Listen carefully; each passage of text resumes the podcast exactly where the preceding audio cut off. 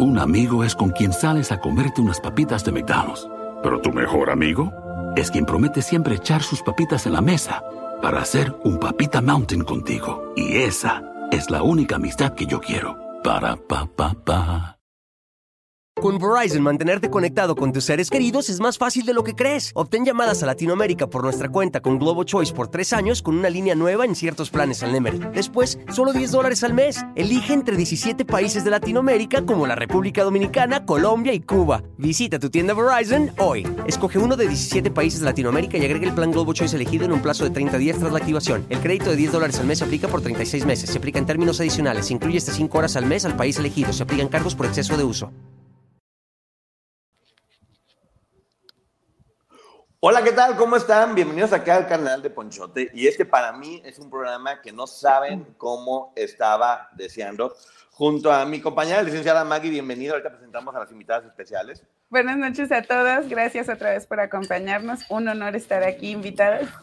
Y bueno, vamos por orden. Hay alguien que se ha vuelto una muy querida amiga en este momento, que es María García, que es quien está haciendo todo el podcast de En Boca Cerrada, a la cual quiero, admiro y respeto. Gracias por estar aquí, María. Gracias. La admiración es mutua. Gracias. Y bueno, ahora sí, para presentar, quiero decir que voy a presentar a una persona que yo no tenía el gusto de conocer y que me tocó conocerte a través de este podcast.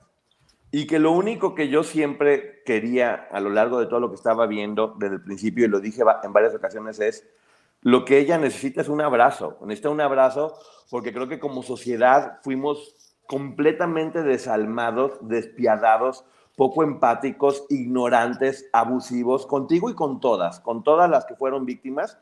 Pero en tu caso en especial no habías contado tu historia.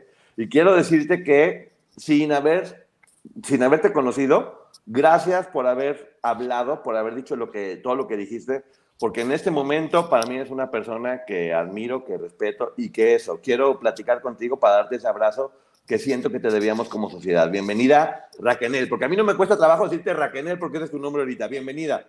Ah, mi vida, muchas gracias. Lo que no me gustó de esto es que hablaste tan bonito que ya las lágrimas, mira, y me puse la pestaña, no sé, me puse la pestaña y me tardé 10 minutos en que quedara Muchísimas gracias, mi amor. Gracias por el, por la, por lo bonito, lo bonito de tus palabras, porque sé también que entiendes toda esta historia de una manera muy padre. Me encanta, te agradezco mucho los, los, minutos, horas y tiempo que nos has dedicado. Muchísimo gusto y gracias por, por este espacio y este tiempo, mi querida licenciadísima Maggie la Maggie, la con sus chapitas, todo bella, mucho gusto, hermosa. Es que mi María y mi María, que, que María ya somos una misma guau Oigan, y bueno, para empezar, qué, bueno lo decir, qué bueno poder estar platicando. Y yo, me ha tocado a mí también, me toca ser productor, que de repente uno está haciendo algo y estás tan metido, tan involucrado, que como que no tienes la noción de qué está pasando, qué estás haciendo, no sabes cuál va a ser la respuesta del público.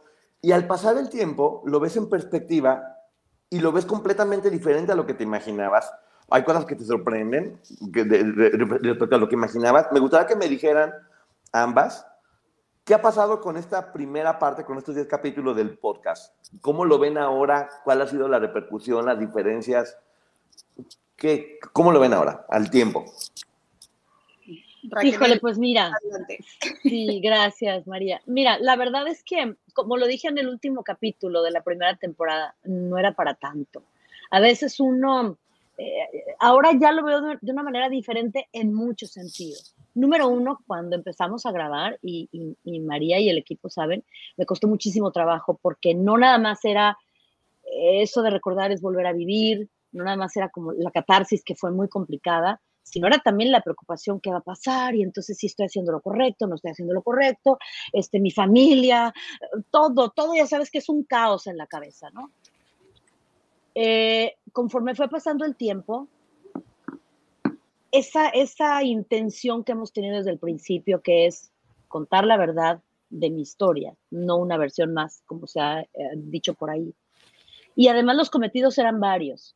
Uno definitivamente sí, pensando por primera vez en muchos años en mí, ¿no? Era necesaria esa catarsis, era necesario sacar todo esto y contar la, la, historia, la verdad de lo que había yo pasado, porque definitivamente el haberme quedado en boca cerrada, este, concedí con ese silencio empoderé, engrandecí personas, situaciones y demás, que al final este, todo esto estaba en mi cabeza también desde que empezó. Y, y, lo que hoy ha sido, ha sido diferente es que ya lo veo de otra manera, o sea, ya el haberme liberado de todo esto, te lo juro que se siente algo tan bonito porque dicen que la verdad libera y la verdad es que sí, la verdad es que sí. Ha sido un camino tortuoso, muy complicado. En algunas sesiones de plano me levantaba y me retiraba porque era muy fuerte lo que estaba contando. Sin embargo, o me regaña. le digo, María, ¿por qué? Este, pero mira, gracias a Dios he estado cobijada con gente muy bonita. María y yo tenemos una amistad desde hace mucho tiempo y precisamente este, nos encontramos para poder trabajar en algún proyecto que, que hiciera justicia a estas víctimas y a todas las que están afuera, que eso es importantísimo, a todas las que les estamos dedicando estos episodios precisamente, a esas sobre todo. Entonces María desde el principio entendió la historia como era, ¿no? Y, también los productores y también Pitaya, Euforia, que estoy agradecidísima por haber creído en este proyecto, nos han acogido de una manera muy bonita, han entendido perfectamente bien de que lo que se trata y ese, ese, no estamos queriendo hacer mal para nada, estamos queriendo tener el espacio que desde hacía mucho tiempo estaba ahí para mí, pero que yo no estaba preparada para tomarlo. Y un espacio sereno y tranquilo. Yo, em, preguntas, Poncho, de, cuál es, bueno, la sensación que nos ha dado al terminar esta, esta primera temporada. Eh, me pasó un poco con el libro de Chiquis, el de Perdón, el primero, que trabajamos juntas con ella, que Chiquis decía, con este libro voy a contar mi historia, la gente me va a entender. Y yo le decía, ah, cálmate, no pidas milagros, un librito no, milagros. Bueno, Raquel decía al principio del podcast, finalmente la gente me va a comprender. Y yo le decía, cálmate, Raquel, un podcast no obra milagros. Me trago mis palabras. Este podcast ha obrado milagros y, y me ha rebasado las expectativas era consciente de lo que estábamos haciendo. Ha, despertado, no solo ha sido la catarsis de Raquel, ha sido la catarsis de mucha de la audiencia, que como tú dices, Poncho y Maggie, no nos dimos cuenta que tratamos esta historia mal, punto pelota. Tratamos a las chicas mal, a la historia mal. Entonces, la catarsis no solo es de Raquel, es mía, es tuya, es de mi hermana en España que se puso a escucharlo, es de mi amiga en Guadalajara o en Chiapas que está escuchándolo, es una catarsis colectiva y 98% de los mensajes que hemos recibido son increíbles. Respetamos las diferencias de opiniones, siempre que se expresen con educación. Y para mí, la gran sorpresa es que Raquel le puso fe al proyecto. No es que yo no le tuviera fe, es que no me lo creía tanto. Y el resultado mm, es que nos ha dejado en shock, de verdad. De cariño, de sororidad, de hermandad, muy bonito. Estoy muy, muy satisfecha. Sí, eh, Maggie. Fíjate, fíjate, Raquel, que yo lo he mencionado en otros momentos y hoy lo quiero decir, ya lo había comentado con María en alguna ocasión y hoy lo quiero decir que estás aquí. A mí me parece que hace 20 años juzgamos desde, no, no sé por qué tenemos este sentido de sentirnos jueces y entonces nos regresamos a épocas de la Santa Inquisición y señalamos, eh, hace 20 años, yo tenía 20 años, y yo de verdad a ti. Con Verizon, mantenerte conectado con tus seres queridos es más fácil de lo que crees. Obtén llamadas a Latinoamérica por nuestra cuenta con Globo Choice por tres años con una línea nueva en ciertos planes al Nemer. Después, solo 10 dólares al mes. Elige entre 17 países de Latinoamérica como la República Dominicana, Colombia y Cuba. Visita tu tienda Verizon hoy. Escoge uno de 17 países de Latinoamérica y agrega el plan Globo Choice elegido en un plazo de 30 días tras la activación. El crédito de 10 dólares al mes se aplica por 36 meses. Se aplica en términos adicionales. Se incluye hasta 5 horas al mes al país elegido. Se aplican cargos por exceso de uso. Te veía como tan seria que yo creé mi historia de ti y dije, es que tiene cara de que es mala. Pero ¿qué crees? Tú viviste un proceso dolorosísimo durante muchos años, estos 20 años, y yo seguí con mi vida. Y hoy eh, y lo he comentado en otras ocasiones, me arrepiento de haberme sentido con el derecho de juzgarte sin conocerte.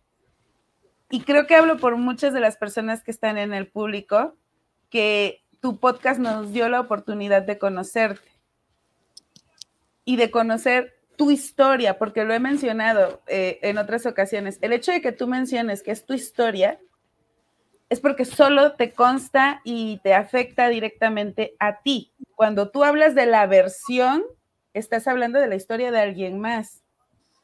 Pero esta es tu historia y así como tú, eh, lo hemos mencionado en otras ocasiones, todas tienen derecho a contar su historia. Pero en tu caso en específico, sí me gustaría reconocer aquí frente a ti que mi actitud hace 20 años, creo que como la mayoría de la sociedad, es reprobable y vergonzosa. Y ojalá ustedes sean eh, el cambio que como sociedad eh, o las personas que logren que como sociedad cambiemos ese pensamiento porque no somos nadie para juzgar a otros. Y honestamente, a mí siento que a través del podcast ya eres mi amiga y te quiero abrazar y quiero decirte, perdóname, yo no tenía derecho y lo hice. Y no contigo, con la mayoría porque empaticé con una o dos y dije, ajá, entonces aquellas son las malas y estas las buenas. Y hoy entiendo que todas, todas ustedes son víctimas de una persona. Y te agradezco el haberme dado esa oportunidad y haberle dado esa oportunidad al público de conocerte y de que hoy todos te abracemos como una amiga. Ah, mi amor. Ah, mira, estas son las cosas que hacen que todo vale, valga la pena. Te lo juro que sí. Eh, te agradezco mucho la humildad que tienes, la valentía, los pantalones de decir lo que estás diciendo. Te agradezco muchísimo. No hay nada que disculpar, solamente te agradezco ese, ese, ese pensamiento y yo sé que mucha gente le pasó lo mismo. Y quienes no hemos juzgado, ¿no? Yo también he juzgado un montón a mucha gente, andamos de criticones luego que se nos mete el demonio. Pero gracias, mi amor, gracias por esas palabras. Yo siempre digo que, que las oportunidades ahí están, es nada más de, tener la capacidad y, el alma preparada y la mente también para tomarlas. Y mientras haya tiempo, todo es posible. Amén. Así que gracias, mi vida, por, lo que me dijiste. Fíjate que como tú hay mucha gente que me ha escrito también, sorry, pensábamos que eras la mala, pues sí, como te quedas callada y como, ¿no? Y tus ojos decían otras cosas, era tanta impotencia la que tenía. Raquel, aquí voy a hacer un pequeño inciso. Raquel tenía la piel muy blanca, la sigue teniendo, pero era todavía más pálida. La dejaban salir a tomar el sol y el pelo muy negro, muy negro. Eh, tiene un, eh, es, es, algo también psicológico. Tú párate a pensar, acuérdate de la cara de todas las chicas. Es, era como la mala de, y se ponía los labios rojos, era como la mala de Blancanieves. Sí. Sí, que yo no sé en qué momento pasé de ser Blancanieves a la mala de Blancanieves. No sé en qué momento. Te lo juro, porque me decían Blancanieves cuando estaba jovencita. Y este, y, pero en, en ese momento, en, qué momento pasé de ser una cosa a otra? No lo sé. ¿En qué momento pasé de ser víctima victimaria? Tampoco lo sé, o sea, esas cosas extrañas, pero gracias a Dios, como te digo, Maggie, como les digo, siempre hay, hay una oportunidad que Diosito nos da y que la gente además nos la está dando a través de, de cómo está tomando este, este proyecto tan increíble, este, como dice María, o sea, nos escriben de todo, pero la mayoría ha sido gente que conecta, que se identifica y que desafortunadamente seguimos escuchando el, a mí me está pasando, a mí me acaba de pasar, gracias a Dios tenemos una línea de ayuda en, Boca Cerrada, como todos ustedes saben. Gracias a Dios, pues yo sí me pongo ahí cuando puedo y tengo el tiempo de revisar mis, mis redes sociales y me escriben muchísima gente con muchísima confianza que le agradezco de corazón contándome cosas que yo pensé que que quizá eran en menos escala que estaban sucediendo, pero desafortunadamente estos depredadores están afuera, este depredador está afuera este, e, es, increíble. Ojalá de verdad que, en boca cerrada y cada vez se unan más y más proyectos así y este, para que la gente por favor nos escuche y ponga atención en lo que en lo que realmente queremos decirles, en la alerta que les queremos poner en la cabeza y que se valoren y se amen y, y no lo permita nadie, porque sigue habiendo muchas víctimas. Oye, está tocando un tema muy importante porque te voy a platicar un poco cuál fue el proceso de, de, parte de fuera y yo quiero que ustedes nos platiquen desde dentro. Cuando uno recién empieza a escuchar el podcast, lo primero que, que hago es, están dando nombres, no están diciendo se llama Kikín o se llama Gaviota o se llama Roberto, están dando nombres tal cual de cada persona de la que están hablando, no están escondiendo nada, lo cual significa nos estamos haciendo responsable de lo que estamos diciendo. Sigo escuchando y luego después de mucho tiempo de, no oírte, no saber de ti, dices, todas somos víctimas. Luego dices, hay un solo responsable.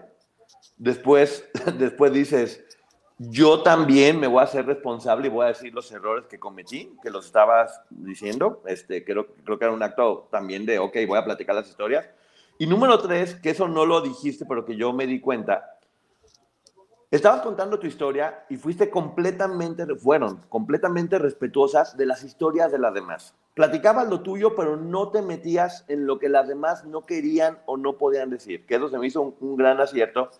Entonces creo que de, de un inicio todo lo que ibas tú a decir estaba bañado en lo que ustedes iban a decir, perdón, estaba bañado en credibilidad. Tenía un inicio que uno decía, ok, estamos hablando sobre, las, sobre unas buenas bases para poder evolucionar. Ahora, si quieres hacer algo amarilloso, escandalista, es muy fácil. es muy fácil hacer algo. Cuando ustedes decidieron hacerlo de esta forma tan seria, con, los, con, nombres propios, contando las historias, respetando a las demás, siendo sororas, reconociendo culpas, reconociendo a todas como víctimas por primera vez, diciendo este desgraciado es culpable, ¿cómo fue ese proceso para poder contar tu historia cuidando todo esto? ¿Cómo lo lograron? Porque lo lograron. Gracias, gracias por, por esa observación y tienes toda la razón. Eh, hay algo que, con María hemos hablado desde el principio y nos hemos puesto de acuerdo en eso.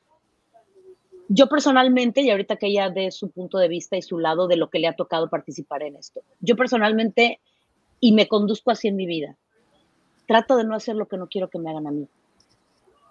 En este proceso tan largo, en todos estos años, en todo este caso, me atrevo a decir algo que también es verdad, he sido maltratada terriblemente he sido juzgada terriblemente, se ha levantado injusticias, este, falsos testimonios y crueldades alrededor de mi vida. Entonces, siempre he tratado de, a ver, Diosito, por favor, yo soy muy creyente y siempre lo fui, por favor, ilumíname y que no haga yo lo mismo, porque entonces estoy cayendo en lo mismo, en lo mismo que, que cae una persona cuando lastima a otra, cuando se hace un daño de verdad que es irreversible porque tú puedes ser muy buena persona, puedes perdonar y todo, pero el daño ya está hecho y ya no hay vuelta atrás. Entonces, María esto lo entendió perfectamente bien. Y cuando tú tienes en la cabeza claramente que las cosas quieres que partan del amor, de la verdad y de no lastimar, es mucho más fácil, fluye de otra forma, ¿me entiendes? Y además, una cosa eh, con Raquel, través de diferentes vehículos. Y dice, bueno, Dios elige, el universo elige y con Raquel estamos de acuerdo que el podcast ha resultado ser el mejor modelo, el mejor, la mejor manera de contar la historia de Raquel. Otras serán muy buenas en teleserie o lo que en documental, lo que tú quieras. Al final de la película, Pitaya y Euforia creyeron en nosotras, en el proyecto y creo Raquel, ¿verdad? Que el podcast ha sido el mejor vehículo porque le permite a Raquel trabajar con la realidad, con nombres, con apellidos, con documentación, con fechas Mientras que si esta historia hubiera salido, por ejemplo, eh, teleseriada al principio, y lo sabemos, no nos hubiéramos podido apegar tanto a la realidad. Un libro y un podcast te lo permite, un artículo en un buen periódico también, pero ya hay, otros vehículos que se complica la cosa en producción. El podcast le ha dado a Raquel la sartén por el mango. Raquel escucha todo, elige, corta, reescribe, mueve, elige. La copia final la prueba la señorita Raquel Portillo Jiménez, ni yo, ni Euforia, ni Pitaya. Y tenemos total libertad, nada de censura a mencionar nombres, eventos, y eso creo que nos da, pues nos da mucha fuerza a la historia. Y además es narrada por mí, así que eso creo que le da más, más valor en cuanto a esto de la credibilidad que estamos hablando y definitivamente sí, como bien dices, este Poncho, el respeto es básico, no en esta historia, en todas. Oye, para complementar esto, Maggie, nomás porque yo sé que ya viene una pregunta contigo, quiero decir que mucha gente criticaba de por qué lo está leyendo. Es muy fácil, porque quedan tener cuidado, yo me imagino, es lo que yo veía, de cada palabra y cada cosa que se dijera, porque se estaban haciendo responsables de lo que estaba pasando. Aparte de que sí, escucharlo con tu voz era obviamente mucho más en, en primera persona, sí creo que yo al menos lo que notaba era, una, hacían, englobaban muchas cosas en frases muy cortas, que es dificilísimo y que no es que no hablaras de nada, hablaste de todo, pero lo dijeron de forma muy elegante, muy bien dicha y muy cuidada, porque no hay nada que, que, no hubieran dicho. Poncho, imagínate que, que, Maggie, que te pongo un micrófono y te digo, en 20 horas, cuéntame tu vida de cabo a rabo, de principio a fin. Uy, no. Y menos yo que todo te cuento mis historias así con todo. Mira, estaba chiquita, olvídate. Ahorita seguiré en el primer No capítulo. capaz de estructurar tu vida. Te vas a ir por los cerros de Úbeda, vas a terminar en el Polo Norte y no vas a hacer- saber cómo volver al cumpleaños de tu madre o a la primera comunión. Ay, ya hablé de mi boda, pero si estaba en la primera comunión, se me fue la pinza. No hay ser humano en el mundo mundial que en 20 horas sin guion se aviente su vida así en verso como la Biblia. Es imposible. No, no hay forma. No, aparte, aparte eso sí se lo debo a María, ¿eh? Porque yo además, y me, me dice mi esposo, amor, te pregunté hace dos horas y sigues o sea, contándome la historia de tu vida, nomás quería saber si necesitas que compre pan o no. Pero es que fíjate que estaba pensando que el que no tiene gluten, o sea, me voy. Pero aparte, horrible, pero aparte, soy muy romántica. Entonces de pronto sí, porque cuando yo soñaba que el vestido blanco y María, amiga, o sea, tenemos dos líneas y yo, bueno, ayúdame a resumir. Entonces te lo juro que hubiera sido muy complicado. Yo sé. Y ahorita, mira, te sigo contestando la Me, pregunta. me hace encanta la idea, hay que platicar, hay que hablar mucho. Maggie. Sí, No, no, Y mira, yo creo que um, hemos, hemos recibido, eh, y, y con Raquel leemos todo, lo bueno, lo malo, lo regular, y una de las críticas era, oh, es que es, es leído. Mm. Otra, otra que me gusta es, no cuenta nada de las otras, ¿ok? Entonces cuenta una cosita de, de alguna de las chicas, ya está balconeando a la otra. Y yo, ok, no llueve a gusto de todos. Si Raquel no cuenta todo, es que no cuenta todo y calla y otorga. Y si lo cuenta todo, está siendo eh, maleducada y está siendo hiriente con las otras porque está metiéndose donde no le llaman. Señores, Raquel ha trabajado estos meses eh, con muchos nervios y mucha tensión porque cada día tiene que con lupa elegir lo que me cuenta, lo que no me cuenta y dónde lo ponemos y dónde no lo ponemos. Porque si peca de mucho, si peca de poco. Y al final yo creo que tienes buen juicio, amiga, porque siempre me vuelves a decir, la historia soy yo, la historia soy yo porque esta es mi historia. Deja que ellas cuenten su historia, por fin. Y entonces yo ya he aprendido a soltar amarras y decir, you're right, esa es, esa es la historia de ella, deja que ella la cuente. Y me parece muy bonito. O sea, estás tratando de decir que hay cosas que te guardaste y que no dije. para la tercera temporada. No se La puede segunda. contar- mira, Poncho, Maggie, yo te, Poncho, te digo, cuéntame tu vida. No puedes contarlo todo. Es técnicamente imposible. Vas a seleccionar mentalmente los puntos importantes que me van a hacer a mí, como interlocutora, entender tu historia. Claro. Pero tú no me puedes contar todo, todo. Nadie. Es, es imposible. Eh, y Raquel selecciona bien los pasajes de su vida porque nos está llevando de la mano hacia un final, que es entiéndanme a mí y respeten a las otras. Claro. Maggie. Algo que mencionaba eh, María respecto a el tiempo y por qué el podcast fue como el mejor medio para expresar esta historia, me parece que también fue un tiempo correcto para nosotros como sociedad. Fue el tiempo que tú necesitaste, evidentemente, pero también nosotros como sociedad necesitábamos un tiempo para entender, para no eh, volver a cometer el error de hace 20 años porque hace 20 años juzgábamos muy fácil, porque eran otras eh, las formas en las que vivíamos, en las que nos expresábamos. Si bien hoy, y es muy triste mencionarlo también, se le señala muchas veces a la víctima o se le continúa señalando, la realidad es que por lo menos se brinda el beneficio de la duda. Y en aquel momento no lo brindamos. Entonces, este momento y ese medio me parecen los correctos. Y a mí me gustaría saber eh, a las dos les pregunto, este proceso obviamente eh, fueron eh, emocionalmente, me imagino que fue un sube y baja, pero hoy, ¿cómo te sientes Raquel? María, ¿cómo te sientes hoy? Fuera del resultado del podcast, el haberlo trabajado, ¿cómo se sienten? Muy bien, me siento liberada, me siento que ya hasta mi voz ha cambiado también. No sé si han notado un poquito ah, del primer y segundo capítulo al último, porque todo es represión. Todo, todo en mi vida había sido represión. Mi voz, eh, María algún día la, la analizó y se impresionó de mi color de voz, de cómo era mi voz, de cómo hablaba yo en, en, aquellos años, de cómo fui después de mi libertad hablando y de cómo hablo ahora, de cómo me, me puedo expresar mi voz ya es más libre, ya me siento, me siento muy aliviada, honestamente. ya bajé algunas libras también, porque, es, porque literal, te lo juro, es, un peso de encima, es un peso, te lo juro que es un peso que te quitas de encima. Me siento muy bien y, del, y de ver el resultado y la conexión con la gente y, y esa identificación, me siento muy contenta. Creo que hemos hecho un trabajo muy bonito, estoy agradecidísima y este, y, ¿qué te puedo decir? Aunque sí, el camino, lo que tú dices ha ido así, definitivamente sí, pero como te decía hace un rato, el equipo que yo tengo es inmejorable, gracias a Dios. Y aparte mi esposo, y aparte mi familia, y aparte mis amigos que me cobijan y me arropan y que también lo escuchan y me dicen esto. Entonces ahí yo veo el termómetro y eso me hace sentir muy bien. Oye, yo decía que para mí es muy fácil decirte ahorita Raquel, porque yo sí veo una mujer completamente diferente y yo no me fijo en la voz tanto, me fijo en tu mirada. Tu mirada es completamente diferente. Es como si estuviera perdida y ahora de repente tiene, tiene luz, tiene alegría, se, se, se, ve viva, se ve con ganas de hacer cosas. Y es algo que yo le digo mucho a las personas que, que siempre juzgan y ya lo hemos hablado. Todas, porque yo me sorprende cómo todas ustedes se convirtieron en mujeres verdaderamente poderosas guapísimas, inteligentes, fuertes, luchonas.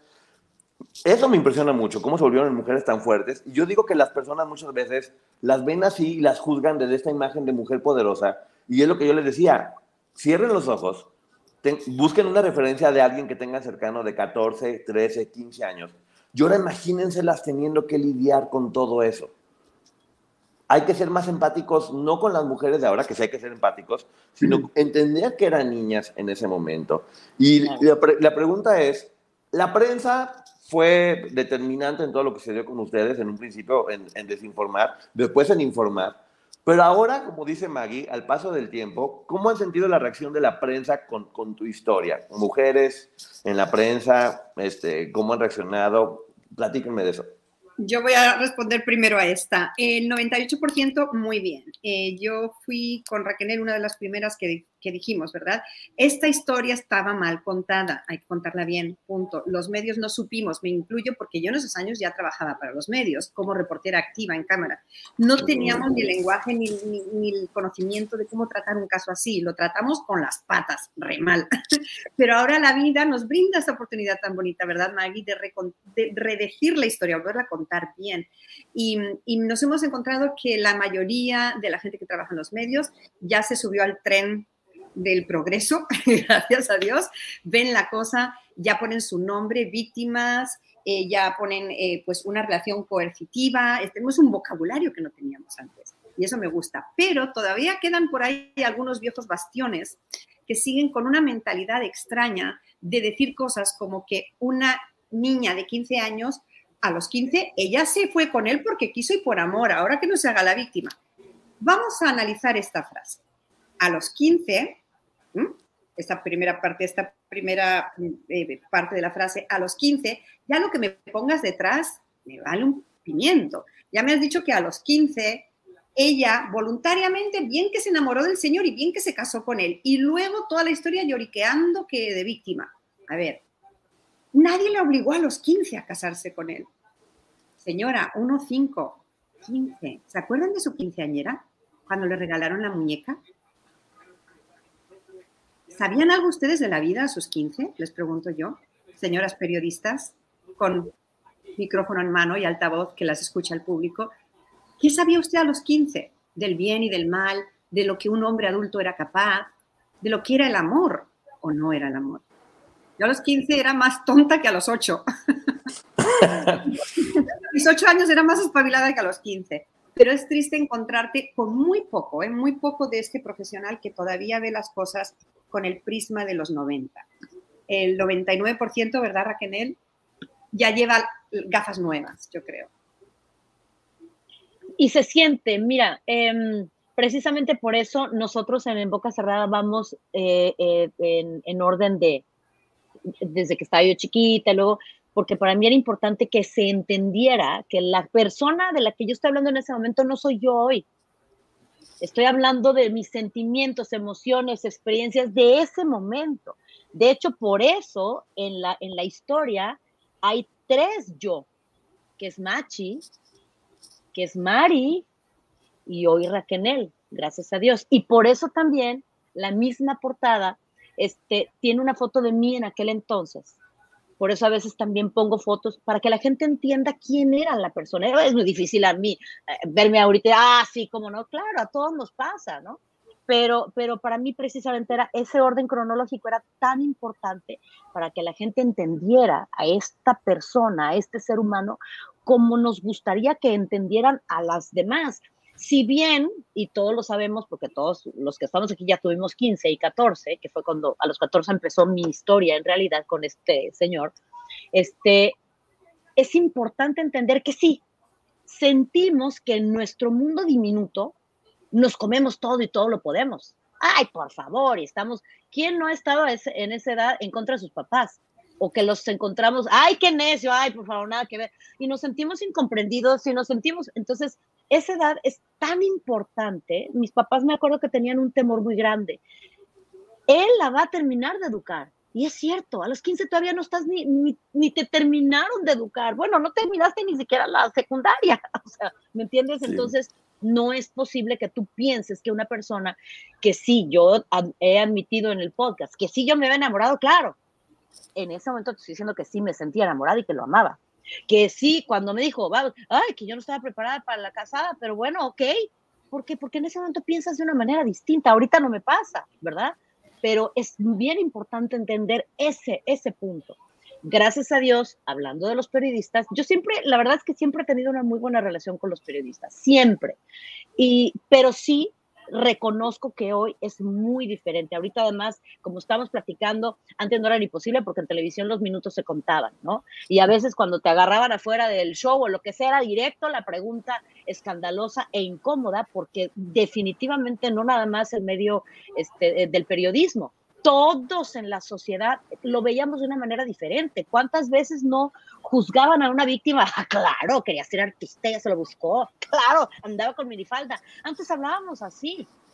Hoy ya no. Hoy ya se tiene más respeto, más consideración. Y si no tienes la empatía, por lo menos tratas de, quién sabe qué habrá pasado, pues allá su vida y yo la mía.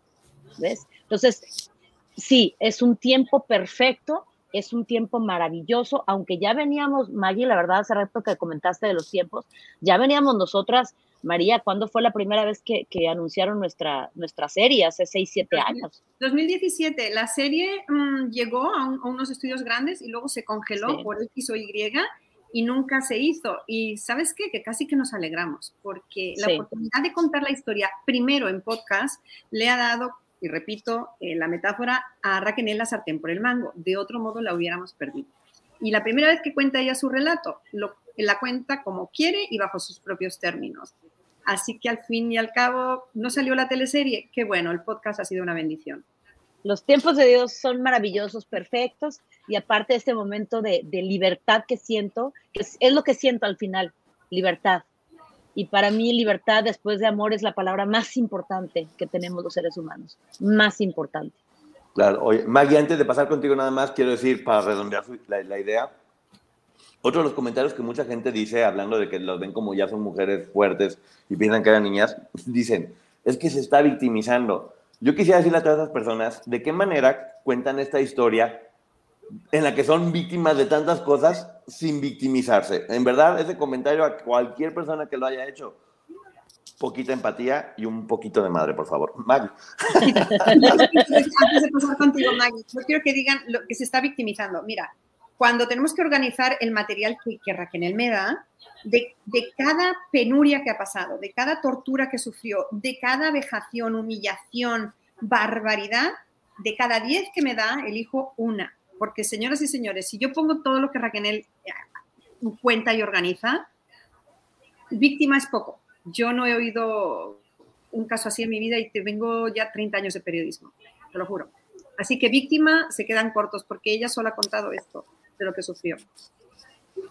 Y yo, yo lo que quisiera preguntar son dos cosas, eh, si las quieres contestar y si no, comprensible a raíz de que se lanza el podcast, obviamente, eh, das mucha información que desconocíamos.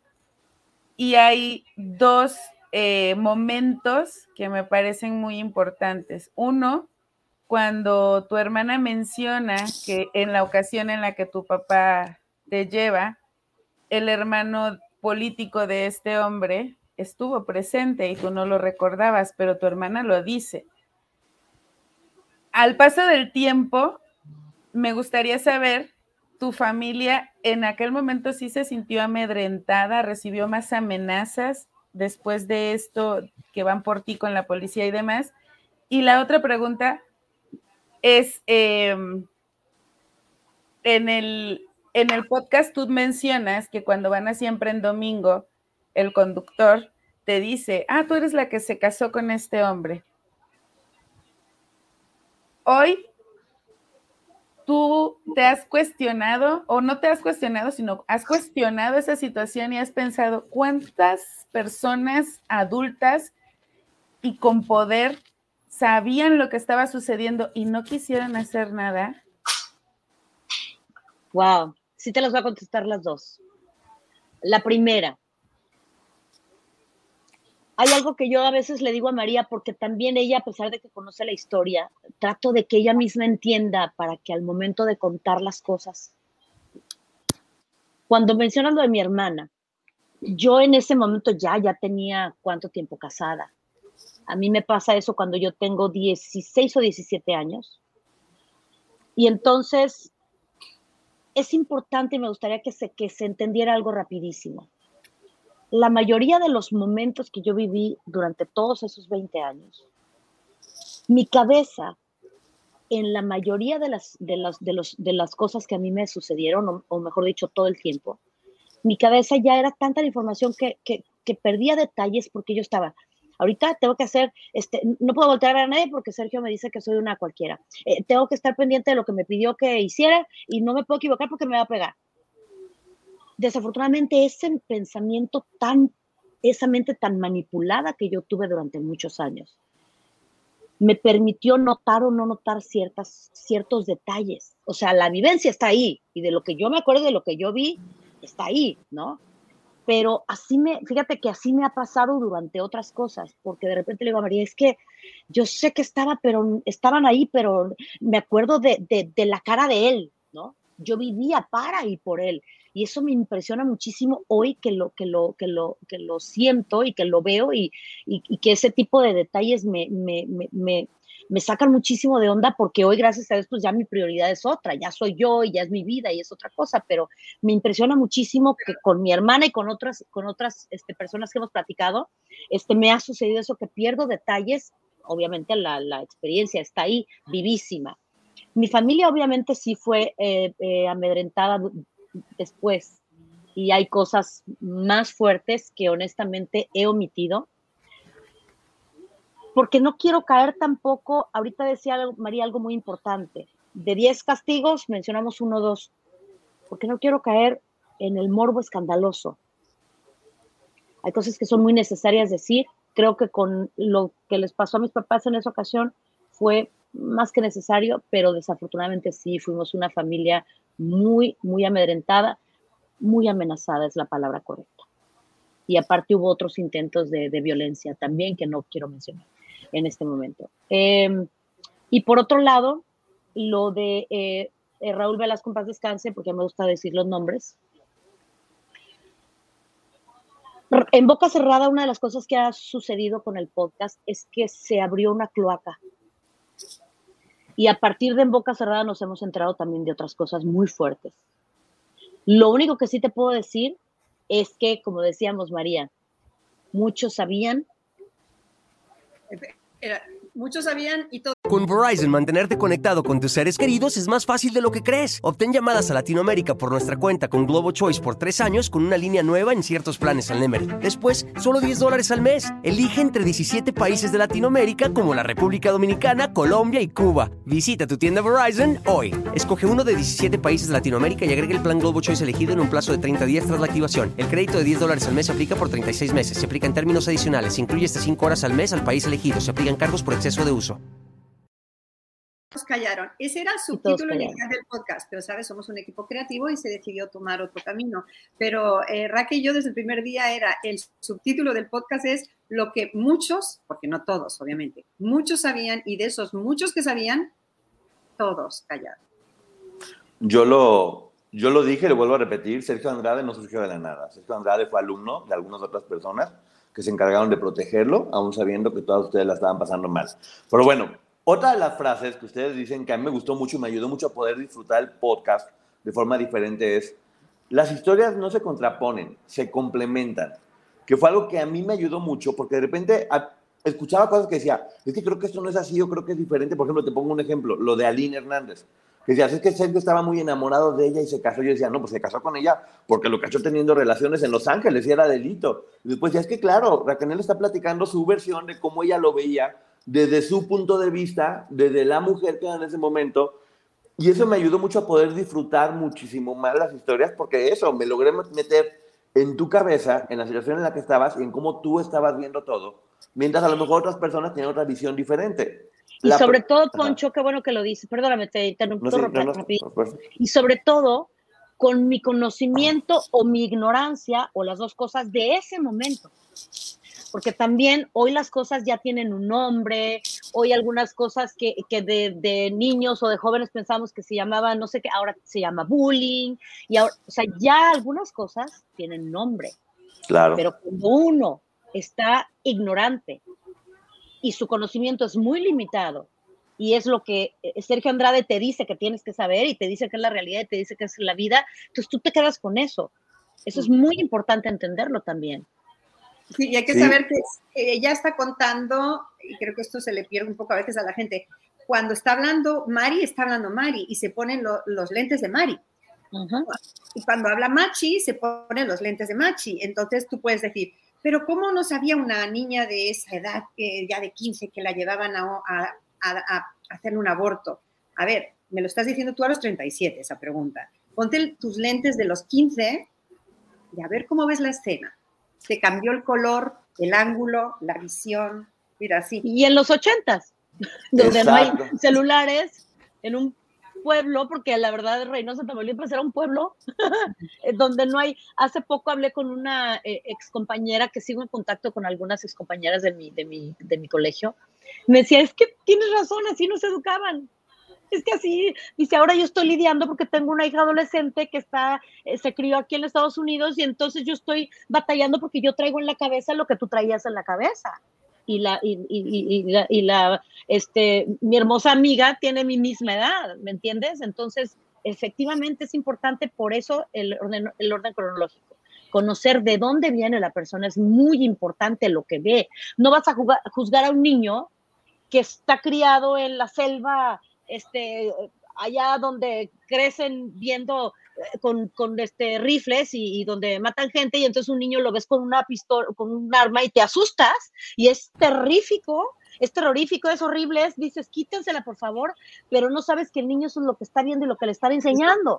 Claro. claro. Y yo creo que la gente cuando escucha el relato tiene que entender que hay tres personajes en uno. Está Mari, está Machi, está Raquel. Entonces, ajustense, oh, ahora me está hablando Mari, uh, ahora me está hablando Machi, uh, ahora me está hablando Raquel. Y entonces mágicamente todo tiene sentido. Pero no puedes juzgar a la Mari con la mentalidad de la Raque, eso...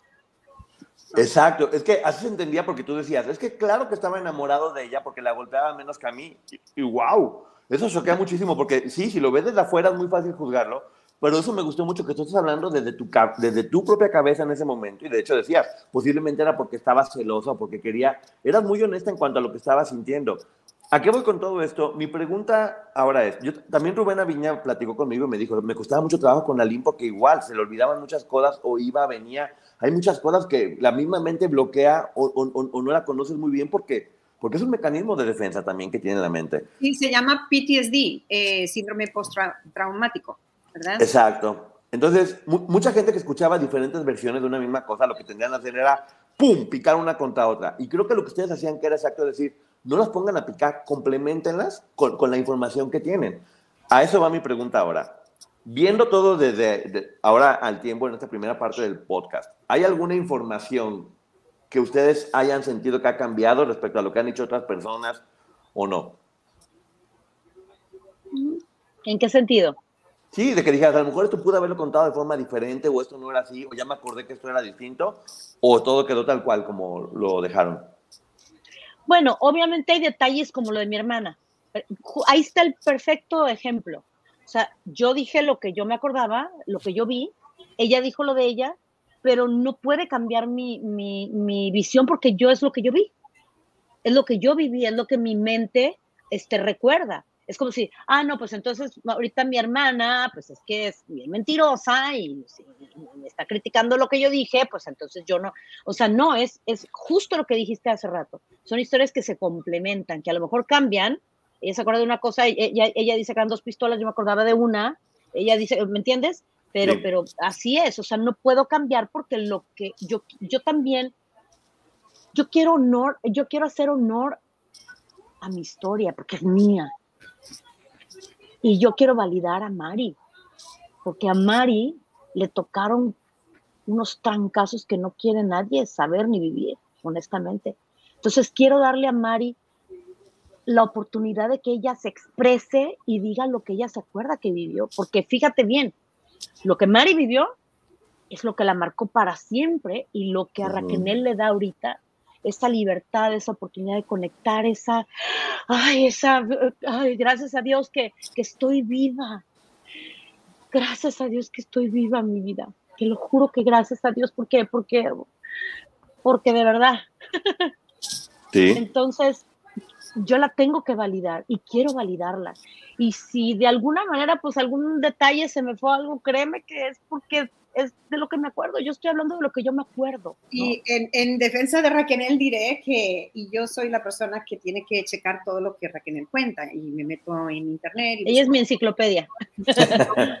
conmigo, porque me cambiaste que no era abril, que era mayo. A ver, señores, si era abril o era mayo, ¿cómo era? Que por mayo era por mayo cuando la... si era abril o era mayo y nos equivocamos de 30 días, ¿realmente eso le quita algún valor a la historia? Por ejemplo, las edades de las chicas. Realmente Raquel me dijo todas las que vinieron menores y me dio toda la lista. Si tenía 12 o 13, Karina, cuando la conocieron, ¿realmente, honestamente, cambia algo la foto? Ya te hemos dicho que es niña. A lo mejor tenía 12 y Raquel se acuerda que tenía 13 porque cumplió 12 o 13 en mayo y esto pasó en agosto. Incluso con la edad de Raquel, no es que Raquel quiera meter la pata con las edades. Para preguntarle su edad, me las veo y me las deseo. Te digo, entonces tenías 27 y tú con los dedos. No, cuando pasó la escena esa del taxi yo tenía 29 y las dos, calendario, como loca. Nos acaba de pasar, nos acaba de pasar. Con la edad de ella, vamos a poder con la edad de 40 muchachas, pero una cosa sí que me ha dejado claro Raquel a mí y al público y a ustedes. Las chicas, el 90% llegaron menores de edad y a ninguna hemos puesto mayor de edad si llegó menor de edad, ¿verdad? Y el par que llegaron mayor de edad, si te fijas, se zafaron cosa curiosa, si Sergio las encontraba en una edad entre los 12 y 17, en esa ventana, de alguna manera se quedaban años y años. Pero aquellas que llegaron de 18 para arriba, se le iban rápido. A, eso iba nada más antes de que Maggie pregunte, que quiero que la gente entienda que pudo haber imprecisiones, pero nunca malas intenciones. No. O sea, que eh, eh, eh, ese era mi punto. Que sí, pudo haber datos o cosas que se dijeron y que pudieron haber sido a lo mejor no, no, no, precisas en el hecho de que al momento de recordar hay información que todavía no está clara, pero nunca con afán de destruir o de perjudicar a nadie, simplemente era parte del proceso de recordar algo tan doloroso que es como un poco exprimir el cerebro y no es nada fácil para que la gente lo pueda entender. Maggie. Sí, y también eh, eh, un ejemplo muy sencillo. Mañana cada uno de nosotros cuatro, cuando estemos desayunando con alguna amiga, un amigo, la familia, el esposo, Vamos a contar esta entrevista. Y yo me voy a acordar que estaba en mi casa, en mi escritorio, en mi silla, que tenía enfrente mi teléfono. Y ustedes, cada uno va a tener una historia diferente en ese sentido que contar, pero el público además también va a contar, yo vi la entrevista en mi cama, yo la vi mientras trabajaba, yo la escuché mientras iba manejando, cada uno tiene otros elementos para contar esa historia, aunque estemos todos en este momento aquí. Es fascinante, es los goggles, son los lentes con todo. Mis lentes, los Y eso depende de tantas cosas, porque además, este, también depende de tus prioridades, depende de tu mood en este momento, de si tienes otro problema y estás 100% aquí o estás nada más el 90% pensando en otra cosa, depende de muchas cosas. No todo, de tu familia. No todo es, exacto, exacto, exacto. No todo es que quiera uno ni mentir ni por maldad. Y, y algo que me gustaría preguntar, y te repito, tal vez si es incómoda, yo respeto si me dices, no, eso no lo quiero contestar hubo una fotografía que circuló mucho, que quienes escuchamos el podcast sabemos de qué momento es esa fotografía. Y solo hay que comparar la fotografía del día de tus 15 años parada con tu pastel y el día de tu boda, qué tiempo pasó. No puede haber esa, un, eh, un, embarazo. Sí, sí. Entonces, ah, eh, que, estaba, photoshopeada y que parecía que tenías un bebé por alguien. No. No, eso, eso me gustaría preguntarme. Okay. Eso me gustaría saber. Qué, qué, bueno que me lo preguntas, qué bueno, porque además me gusta que esto esté en vivo y aquí no hay error ni edición. Eh, me sorprende muchísimo. Bueno, antes que nada, eh, que, que, sepan, creo que en el podcast lo digo, yo nunca tuve ningún acceso a las fotografías de, de mi boda esa foto donde estoy con la camisa amarilla, con la camisa roja por debajo y que estoy con mi familia, efectivamente es del día que yo me casé con Sergio Andrade.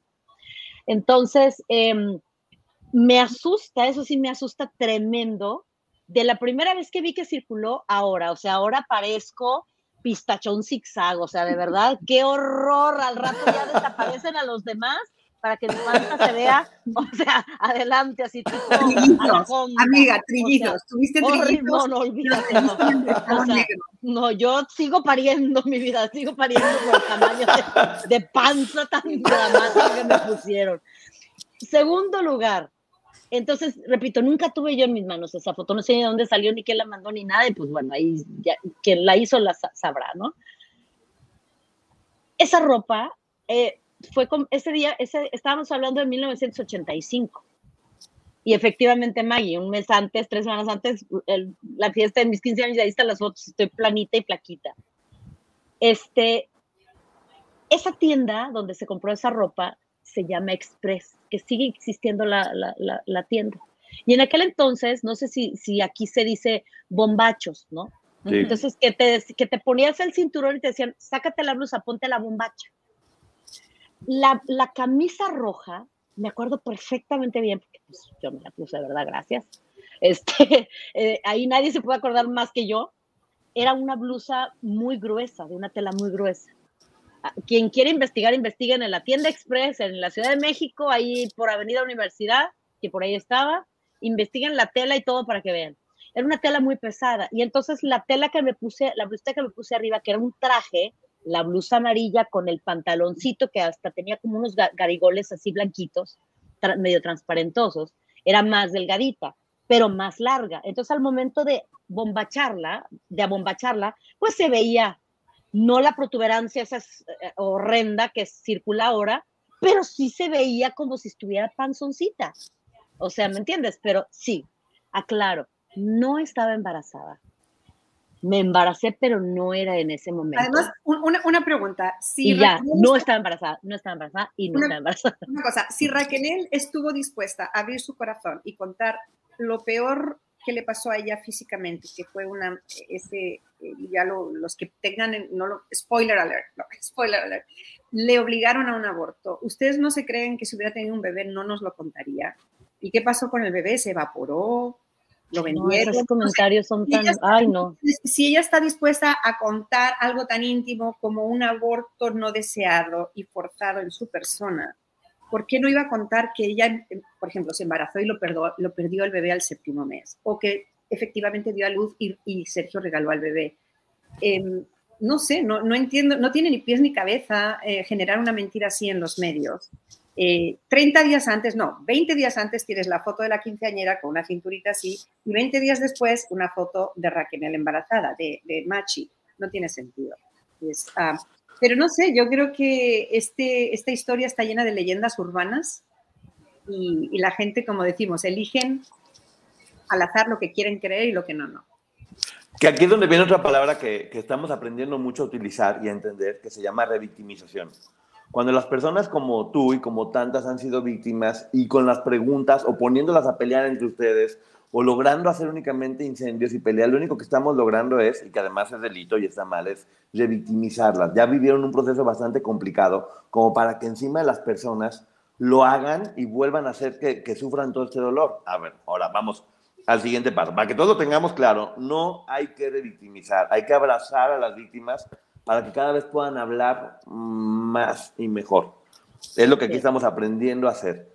Ahora, ustedes se quedaron en esta primera temporada en, el punto más fuerte de, de, de, tu historia y de tu vida, donde creo que vienen las cosas más difíciles de contar.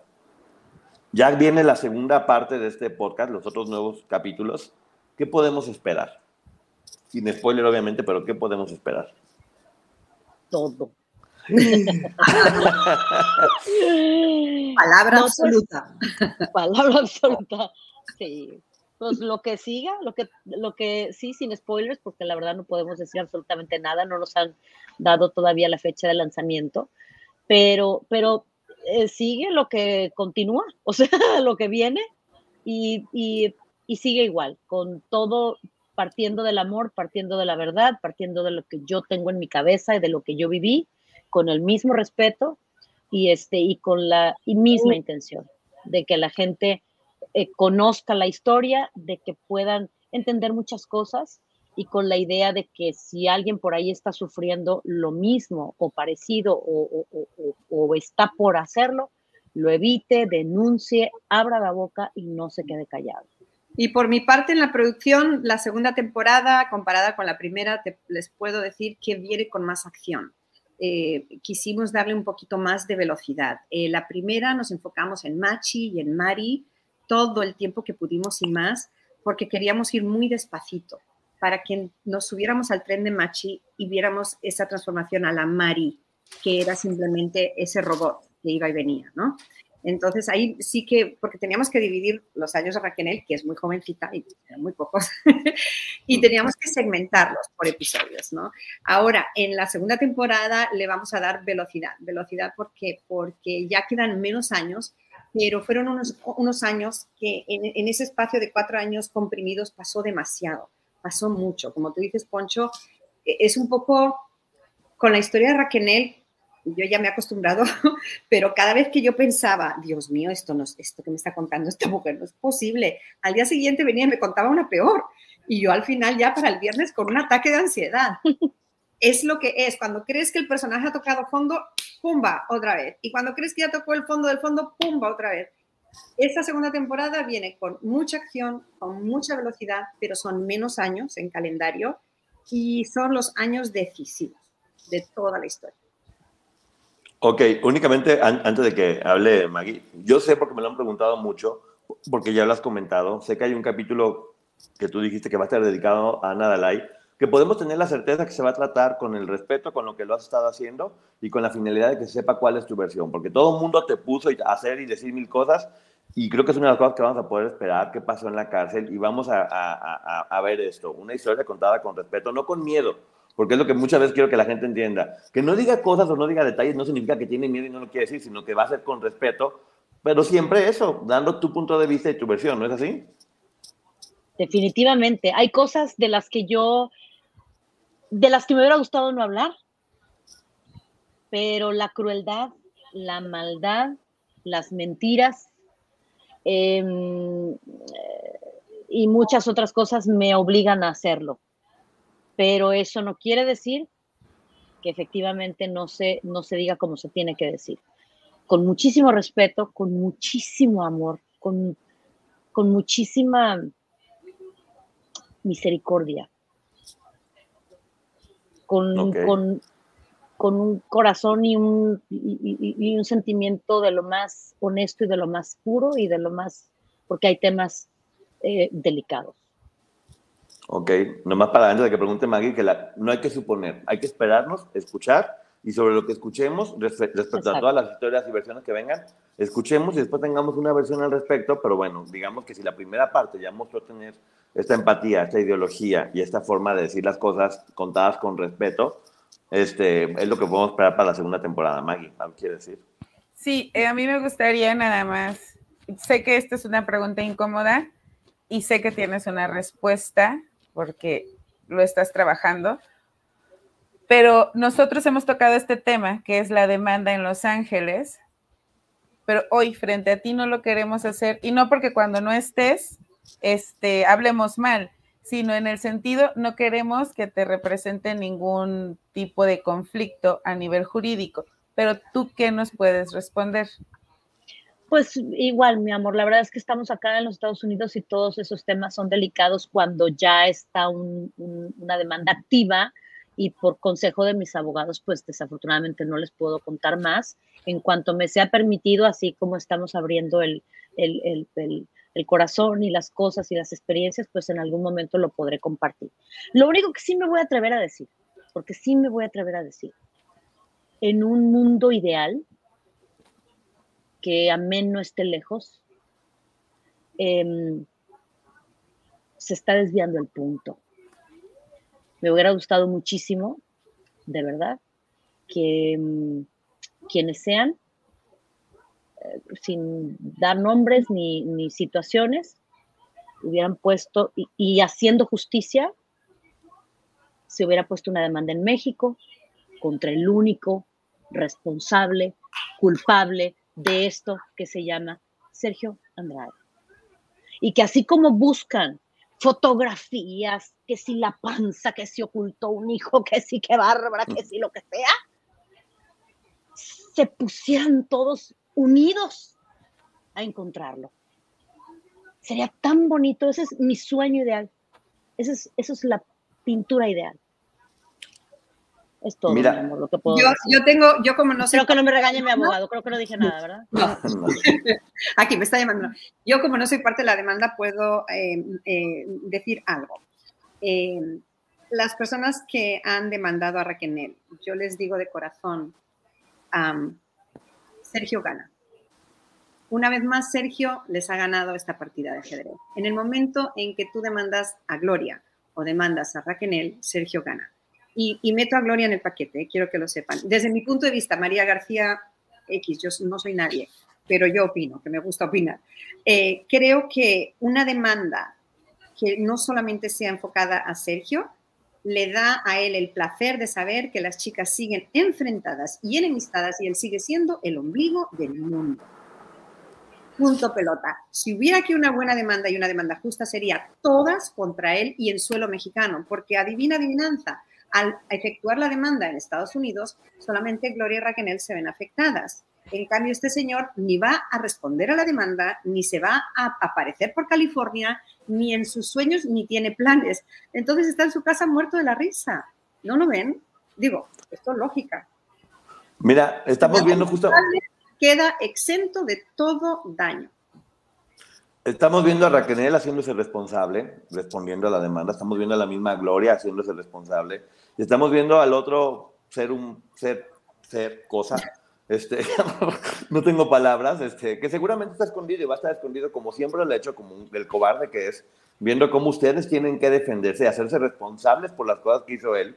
Y sí, exactamente, haciéndose responsables, que creo que es el punto en el que está la, la demanda, que por otro lado, algo que dijo Camil Vázquez, que creo que sí es importante, es, esta demanda va a dar la oportunidad de que ante un juicio se puedan contar las historias, donde no se va a poder mentir, y hay que ver lo bueno dentro de lo malo. Este, sí, yo también esperaría que este hombre, hay que hacer aquí una, una llamada, un llamado público, que si alguien sabe algo de este señor que está escondido, por favor díganos porque tenemos un regalito que hacerle. Tengo una caja de chocolate que me encantaría darle, díganme a dónde está mandando. Oye, bueno, bueno, volviendo al tema un poquito más, este, más relajado, una de las cosas que también disfruté mucho del podcast, y eso ya tiene que ver un poco con sadismo de mi parte, era ver como de una forma tan sutil, ahorita que te escucho decir, Sergio fue el único culpable y verte tan fuerte y decirlo tan contundente y con esa fuerza, me gustaba mucho cómo sí, este hombre disfrutó todo el tiempo de que dijeran, ay, es que tenía muchas mujeres, es que era un genio musical, es que era tan inteligente, es que era un genio. Y ustedes de repente decían así como de, pues ni tenía tantos éxitos. pues ni era tan inteligente, se lo fregaron. es, un poco como ir destruyendo esta imagen de, a ver, no, no, si fuera tan inteligente no estaría escondido en este momento en sabe dónde con la pata, o no, no era tan inteligente, lo cual también me, habla, o a, mí me daba esa idea de, ok, si esa fue una enfermedad, ya está curada, o sea, me queda clarísimo que ya está muy, que ya está muy curada de ese bichote malo lo que pasa es que, sí, lo que pasa, sí, tienes toda la razón. Lo que pasa es que es lo que te decía antes, este, y hablo por mí, pero pues era general. Mi mundo era él y lo que él decía, entonces esa era ley, entonces no cambiaba. Sí, yo tengo, yo soy, yo acá, pues me la creía completamente porque él era mi única, mi único parámetro del mundo, o sea, mi única información, mi única cultura, lo que él me enseñara, lo que él me dijera era para mí ley y así era, ¿no? Obviamente, conforme pasa el tiempo, pues ya lo ves de una, de una manera distinta. Pero también creo que es un error que cometemos muchas personas cuando, cuando estamos como, como audiencia y, y, nos dicen de alguien que, sobre todo, que sale en la televisión o que si ganaba festivales o lo que sea, entonces automáticamente no sé por qué cometemos ese error en, eh, este, enaltecemos a esa persona, ¿no? Como si esa persona fuera lo máximo, que pueden tener, pueden ser personas talentosas y tener sus éxitos, pero no quiere decir para nada que sean unas buenas personas y que sean incapaces de cometer este tipo de, de crímenes, que es terrible, ¿no? Mm. Pero y yo sé, y yo sé que hay gente que a lo mejor le ha sacado de onda que Raquel en el relato diga el maestro para aquí, el maestro para allá, eh, pero es lo que dice, ella en ese momento lo veía como el maestro, la industria lo veían como el maestro, pero estoy de acuerdo, Poncho, que bueno, tampoco es que sus éxitos fueran así, el acabose, guau, guau, guau, no. Em, yo creo que era, mm, si viene, Sergio viene de, la música clásica, ¿verdad, Raquel? Y sabía de la orquesta, de que el hombre tiene las bases musicales bien plantadas y que puede que fuera bueno para algunas clases de letras, como letrista, o como productor, o astuto, vale. Pero Poncho, estoy de acuerdo, eh, señor Sergio Andrade no era un genio. A ver, un genio, y aunque sea controversial y muriera y no fuera a la cárcel, aunque tendría que haber ido a la cárcel también, Michael Jackson. Mis respetos. Eso es un genio musical, ¿no? Separando al artista de la obra. Eh, un genio musical, ayúdenme. No, pues todos. Elton John. Elton John, Prince, en español, Perales, Madre del Amor Hermoso, el señor Perales, Juan Gabriel en sus buenos años. Esos eran genios musicales, pero Sergio Andrade, yo creo que fue más el, el, branding que él acuñó para sí mismo que realmente los éxitos que tuvo en los 80. Y luego en los 90 solo fue Gloria. Un gran éxito, un gran proyecto, muy bien elaborado, sí, pero tampoco lo tenemos que llamar genio, estoy de acuerdo. Era un tipo dentro de la industria musical que le fue bien y la regó gacho, muy gacho. Era, yo creo que hay que ponerle a las, a las cosas el nombre que tienen y este hombre no era más que un vil y vulgar delincuente abusador de menores. Punto. No genio, no nada. Un vil y vulgar delincuente que destruyó la vida de muchas niñas.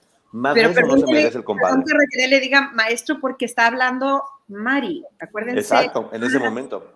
Habla Mari. Y es abusador de menores porque, y lo mencionaba María hace un momento, con las mayores de edad no podía.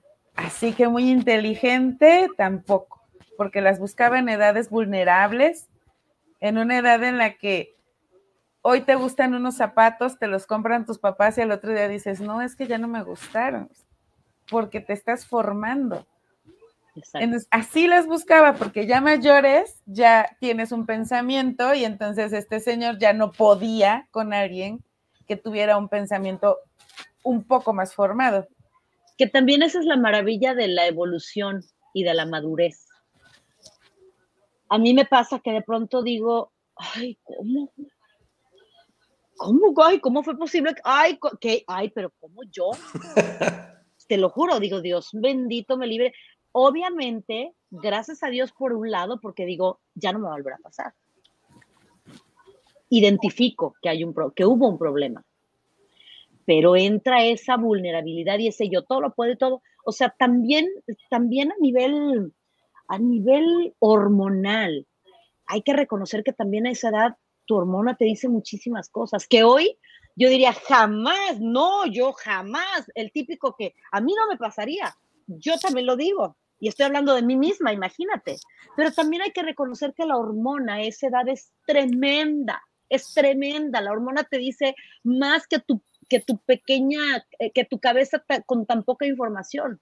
De niña. Entonces, de niña, de verdad, o sea, y no es por, de verdad, no es por victimizarme ni mucho menos, pero era una niña física y mentalmente ni se diga. Yo te enseño fotografías. El otro le decía a María, tengo un video donde es seis meses antes de que yo lo conociera y tú dices, no, puedo, no puedo creerlo, de verdad, una, yo lo vi, niña. Raquel, yo lloré, cuando lo vi yo lloré, porque... Yo, más, o sea, porque así de, no puede ser, hoy lo veo de, una manera diferente, en aquel momento no, en aquel momento yo lo pensaba de una manera muy distinta. Y para mí era natural enamorarse y para mí era natural este, quedarse así eh, eh, impactada y deslumbrada con alguien importante, porque pues, los medios te lo ponían así y el apoyo acá y el apoyo acá y la televisión y lo que sea. Entonces, para mí era normal en aquel momento. Hoy, claro que lo veo de una manera muy distinta y, y por eso entiendo de una forma que la gente de pronto tenga sus, que, no pueda comprender bien, pero es simplemente remontarse a, ti mismo hace 20 o 30 o 40 años y vas a entender perfecto. Pero hay, hay una frase que me gusta mencionar, no sé si sea de alguien, pero es, yo constantemente la utilizo. En la adolescencia creemos que nos podemos comer el mundo y no nos damos cuenta de que el mundo nos está comiendo. A todos de maneras diferentes pero cometemos tantos errores porque estamos en formación y el mundo nos puede llegar a comer. Y creo que a todos desde diferentes perspectivas y con una historia diferente nos pasó. ¿Y quién no en el público se acuerda del novio o novia que tuvo en la adolescencia y dice, ay, no puede ser que llore por esa cosa? yo me eché de novio al muchacho que le robó el carro a mi padre. Os lo cuento un podcast. Y yo creía que Tony era lo máximo, Tony era cool porque era un skinhead con la cabeza rapada y las botas de militar y era lo más cool del pueblo. Y acabó robando en el coche a mi familia. Hello. Entonces, Maggie, no lo harías, Maggie, te libraste, Maggie, te libraste, Maggie, que cuando eras joven no había redes sociales. Sí, de hecho, sí. Oigan, esto también para mí es importantísimo porque ahora, ya, pasó en aquel momento todo lo que sucedió y ahora todo el mundo de, ay, ¿por qué no están ya bien? ¿Por qué no están contentas? ¿Por qué no se llevan bien todas? ¿Por qué no se abrazan? ¿Por qué no se van a tomar una cerveza? Yo lo que les digo es, quiero que entiendan que lo que le pasó a ellas no fue que las atropelló una bicicleta, que se pusieron alcohol y se curaron. A cada una de estas niñas las atropelló un tráiler y que estén vivas es un milagro. Algunas seguramente no van a poder caminar, algunas van a tener lesiones de por vida, algunas la van a pasar muy mal. Y el, reestructurarse de ese tráiler que pasó y que las arrolló y que están vivas de milagro es, muy distinto. Hoy por hoy yo sé, Raquel, porque se, nota que estás bien, que estás contenta, que, tienes una pareja con quien te llevas muy bien. Y creo que también a mí me gusta mucho dar mensajes de esperanza, que la gente que está pasando esto sepa que se puede. Y me gustaría que nos platicaras un poquito ¿cómo fue que llegaste a estar en el punto en el que estás ahora? ¿Cuál sería un poquito como el resumen para que la gente tenga esperanza también? Gracias, Poncho. Pues me ha tomado mucho tiempo. Soy una mujer que aprende muy rápido, pero soy una mujer que la inocencia la sigue manteniendo y que la credibilidad en los demás la sigo manteniendo yo te conozco y te doy, y, no es que te dé la oportunidad, no soy nadie para darte la oportunidad, me doy la oportunidad de creer en ti, a menos que tú me hagas lo contrario. Entonces, eso me ha llevado más tiempo de lo normal para aprender y para poder este, sanar, porque he seguido cayendo en, ciertos, no patrones de comportamiento, pero en ciertas cosas que, que decidí defender desde que fui liberada en aquel 2004. Entonces, sí me ha costado mucho, mucho, mucho tiempo y mucho trabajo, pero te puedo decir que sí se puede si mantienes eso. Si tú, si tú no manchas tu corazón por culpa de nadie y mantienes los valores más bonitos que tienes desde que naciste, porque naces con un alma limpia, con un corazón, con, una, con un background en cero, limpiecito, ni, ni, ni una multa de tránsito, ni, ni, ni un DUI, ni nada de eso, no, naces limpio si tú rescatas eso bonito de ti, no importa qué, porque siempre va a haber gente mala, no importa, tú síguele, síguele, por nadie te detengas y por nadie te manches, no te vuelvas como el que te hace daño. Entonces, eso es lo que a mí me ha ayudado muchísimo a salir adelante. Nunca he perdido la fe, jamás, a pesar de que me ha pasado de lo que no te puedes imaginar, porque no, la historia no termina ahí. La historia sigue y la vida sigue y en la vida no tienes un episodio triste, tienes muchísimos, pero con fe, obviamente con un trabajo maravilloso y lleno de amor de parte de mi familia, sobre todo de mi mamá, es que yo he podido salir adelante. Te digo, lentamente, pero ahí voy, despacio pero seguro. Un día yo prometí que nunca, que nunca le iba a soltar la mano a Dios. Le dije, yo aquí te tengo agarrada, no te voy a soltar, no me sueltes, por favor. Y ahí estoy, con Verizon, mantenerte conectado con tus seres queridos es más fácil de lo que crees. Obtén llamadas a Latinoamérica por nuestra cuenta con Globo Choice por tres años con una línea nueva en ciertos planes al Nemery. Después, solo 10 dólares al mes. Elige entre 17 países de Latinoamérica como la República Dominicana, Colombia y Cuba. Visita tu tienda Verizon hoy. Escoge uno de 17 países de Latinoamérica y agrega el plan Globo Choice elegido en un plazo de 30 días tras la activación. El crédito de 10 dólares al mes se aplica por 36 meses. Se aplica en términos adicionales. Se incluye hasta 5 horas al mes al país elegido. Se aplican cargos por exceso de uso y ahí estoy, y ahí estoy. Y, eso te da una fuerza sobrenatural, una fuerza que tú mismo desconoces, que no reconoces porque como ser humano dices, ¿cómo yo? Para nada.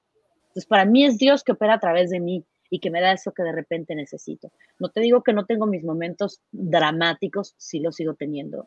No te digo que no me deprimo, claro que me deprimo. Hay días que no, que no tengo ganas de muchas cosas, hay, hay días que lloro, que me pongo triste, pero también eso se vale. ¿Sabes qué se, ¿Sabes qué se vale? Se vale sentirse ser humano. Tuve muchos años trabajando y luchando y perdiéndome yo misma por tratar de ser perfecta para un hombre de lo más imperfecto que existe en este planeta.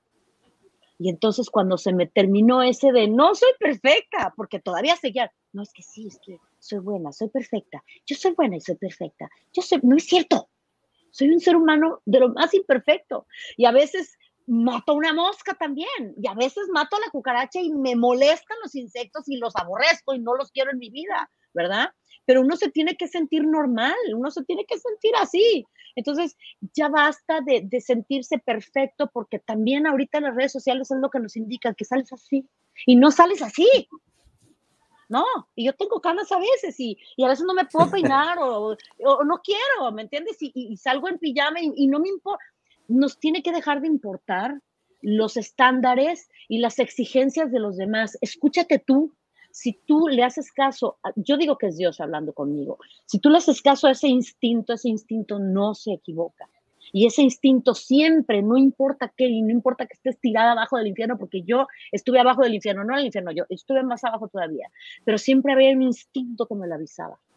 Si tú le haces caso a este instinto, sin importarte qué, vas a salir adelante. Porque te tengo además otra noticia. Perdón que me extienda, pero esto es importante. No, ah, es tu espacio. Gracias, mi amor. Además, te tengo una noticia muy importante. ¿Tienes tiempo? Gracias, si lo tienes. Y me encanta. Nadie, Nadie, si tú no quieres, te puede ayudar. Entonces está en ti. No, ay, a mí nadie me ayudó. No, a mí tampoco, mi amor. Te tengo esa noticia. Nadie me ayudó tampoco. ¿Me entiendes? Nadie te puede ayudar si tú no quieres. Tú tienes que tener esa capacidad de quererte, de saberte con un valor impresionante, porque todos somos iguales, todos nacimos igual y todos tenemos la misma capacidad de amar, la misma capacidad de odiar también. Y lo más importante es que uno vea esas, esas, los beneficios, los dones con los que uno salió y los rescate, que no por nadie los pierda. Nada que me va a suicidar porque no, no te vas a suicidar. Te vas a quedar aquí, te vas a aguantar, te vas a poner los pantalones y vas a seguir adelante y luchar por tu vida. Sí se puede. Si pude yo, ¿qué, qué tengo de especial? Nada más que lo que tienes tú que me estás viendo. Así de sencillo. Cuesta trabajo, sí, mi amor, y tienes que tener los ovarios donde tienen que estar, pero pues ni modo, no hay de otra. Hay que luchar por su vida, por uno mismo. Los demás no pueden hacer nada por uno si uno no quiere. Así de sencillo. ¡Bravo! ¡Bravo! Por presidente. mira, yo, yo nomás quiero recordar. Te digo que hay, hay muchas frases que ustedes dijeron que yo tengo muy grabadas y una de ellas fue: Yo no puedo salvarme a mí, pero puedo a través de esto salvar a otras personas. Y no cabe duda que esta frase es mía, que es lo, que del corazón nace, buena semilla es. Si la intención de este podcast desde el principio fue transformar vidas y ayudar a muchas personas, yo estoy seguro que se está logrando.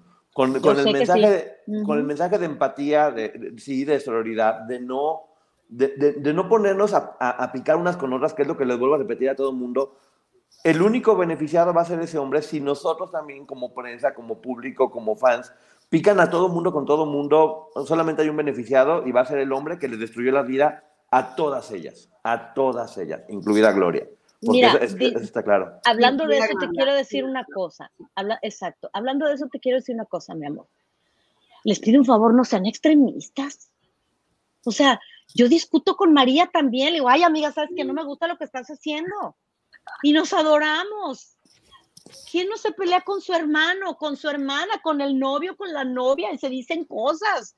Ya sí. basta de estar de exagerados, por favor. No sean extremistas, de verdad. Y, es que de verdad. No, sí, es verdad, no puedes decir que voló una mosca porque Ay, por favor. le tiene manía a las moscas. Y dices, no, solo dijo que voló la mosca por ahí. No, le tiene manía a las moscas.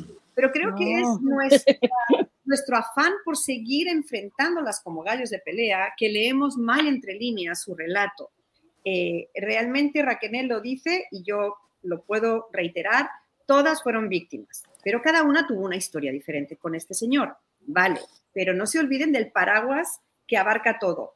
Todas fueron víctimas y dentro de ese marco contamos aventurillas y cosillas y que si una subió, la otra bajó, la otra se fue en autobús o en taxi, no me importa. Todas fueron víctimas, no pierdan eso cuando estén escuchando la segunda temporada. Todas fueron víctimas y Raquel me lo ha dicho desde el principio, soy responsable y no soy culpable y yo la apoyo 100% en esa frase también y me gustaría eh, que en este año que tantas cosas han pasado y en el que viene, que seguirán pasando, escuchar las voces de todas las chicas, todas, que un día se levantaran y dijeran, perdonadme, yo también fui responsable. Muchas lo han hecho ya, maravilloso. Ojalá un día sean todas. Sí. Ojalá. Yo, yo, yo, creo que hay que buscar unir, este, que creo que yo sé que es parte de la, de la visión que muchas personas tenemos, de unir y de no separar, de conciliar y no enfrentar. Y también, ustedes pusieron un ejemplo que es buenísimo, que también me gustaría ahora que están aquí, que, ayudemos a que la gente entienda, que fue este reality show. Ahorita está muy de moda la casa de los famosos, donde vemos cómo todos, por tener un premio económico, son capaces de comerse unos a otros. Y es parte del experimento. Ustedes lo pusieron muy claro.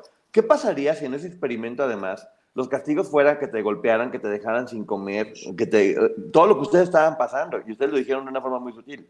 Si te metes en ese reality, imagínate en lo que te conviertes con tal de sobrevivir.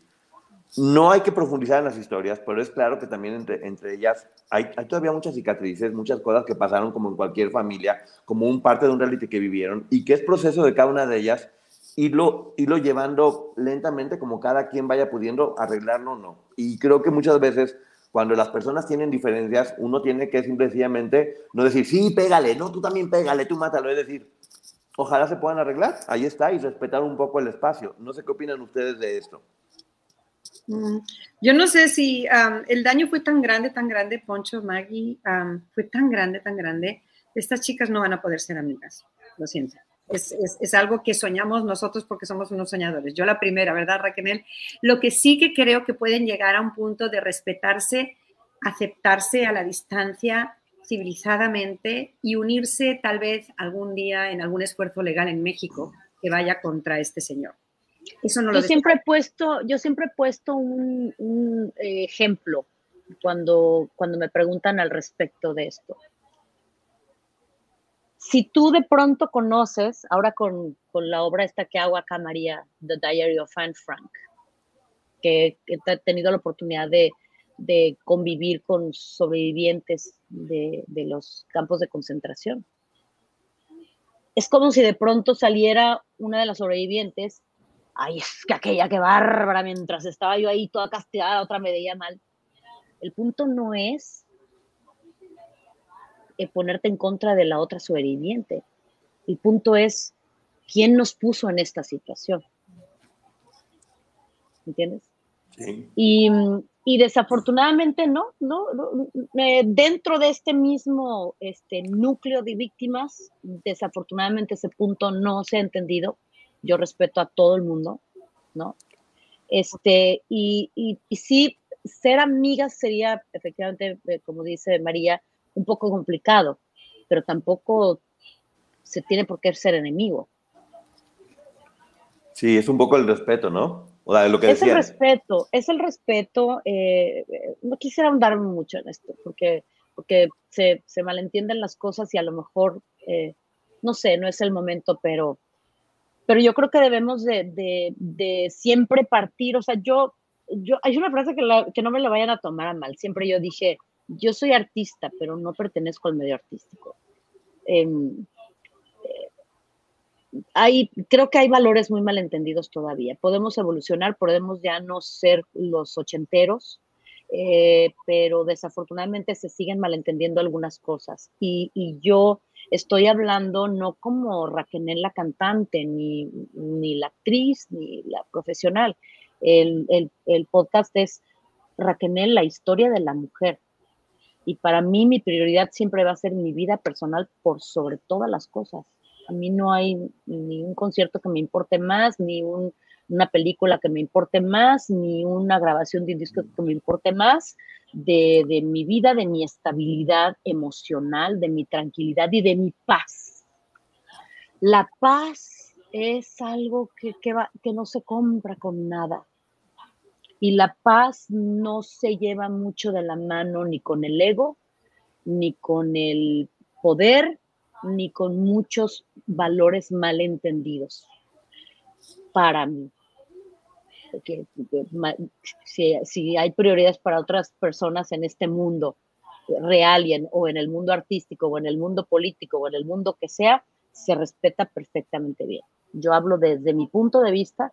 Para mí mi prioridad en la vida es, es muy distinta, no es precisamente mi carrera profesional, que gracias a Dios la llevo muy bien y lo hago muy bien, pero eh, creo que mientras se envuelvan estas cosas y estemos eh, expuestas a que como somos personas públicas venga, venga demasiada información, a veces esto ha, sido causado por los medios o por fans o por seguidores. Esa... Yo no estoy hablando de lo que tú estás pretendiendo que decir que yo hablé, mi amor. Yo estoy contando una cosa completamente diferente y, como tú bien dices, este, eh, Poncho, quien escucha, entiende. Ya quien no está escuchando y nomás está agarrando ahí lo que, pues ya es diferente, ¿no? Ahí ya que te puedo yo decir. ahí ya que puedo yo decir. Hay un, hay un... Yo, os voy a decir una cosa. En privado, Raquel, y cuando estamos, te, digo, con, aquí con la pizza, en privado, relajadas, con mal peinadas, trabajando, jamás la oigo hablar mal de las chicas. Jamás. Lo digo de corazón, jamás habla mal de las chicas. Punto pelota. Ahora, de puerta para afuera en la casa, que la gente quiera entender lo que quiera entender y oiga lo que quieran oír, que lo oiga. qué pena, qué pena. Aquí me gustaría mencionar que tanto Poncho como yo hemos muchas veces mencionado esto. Como sociedad otra vez, el ataque a las víctimas y en las redes sociales de, muchas de ustedes eh, que, estuvieron o que son víctimas específicamente de Sergio Andrade, todo el mundo las ataca porque yo defiendo a esta, yo defiendo a la otra, y otra vez se nos olvida que hay un tipo que está rascándose el ombligo al que nadie señala y que probablemente está viendo esto y se está riendo de todos nosotros. Porque sigue logrando que ustedes estén enfrentadas a través de la opinión de quienes no tenemos nada que opinar. Mira, a, mí me ha tocado platicar con varias de ustedes y te, juro, no hay forma de que por una sola no sienta empatía, porque cada historia que me han contado y cada cosa que me cuentan me estremece y lo único que le dan uno ganas es en verdad darles un abrazo a cada uno de ustedes. Yo lo que entiendo es que todas de alguna forma tienen la misma visión, es como que hablan idiomas diferentes, pero en el fondo todas lo que quieren es salir adelante. Y sí, creo que cada vez está quedando más claro que hay este hombre que es quien debe de pagar, que es quien acabó con todos ustedes.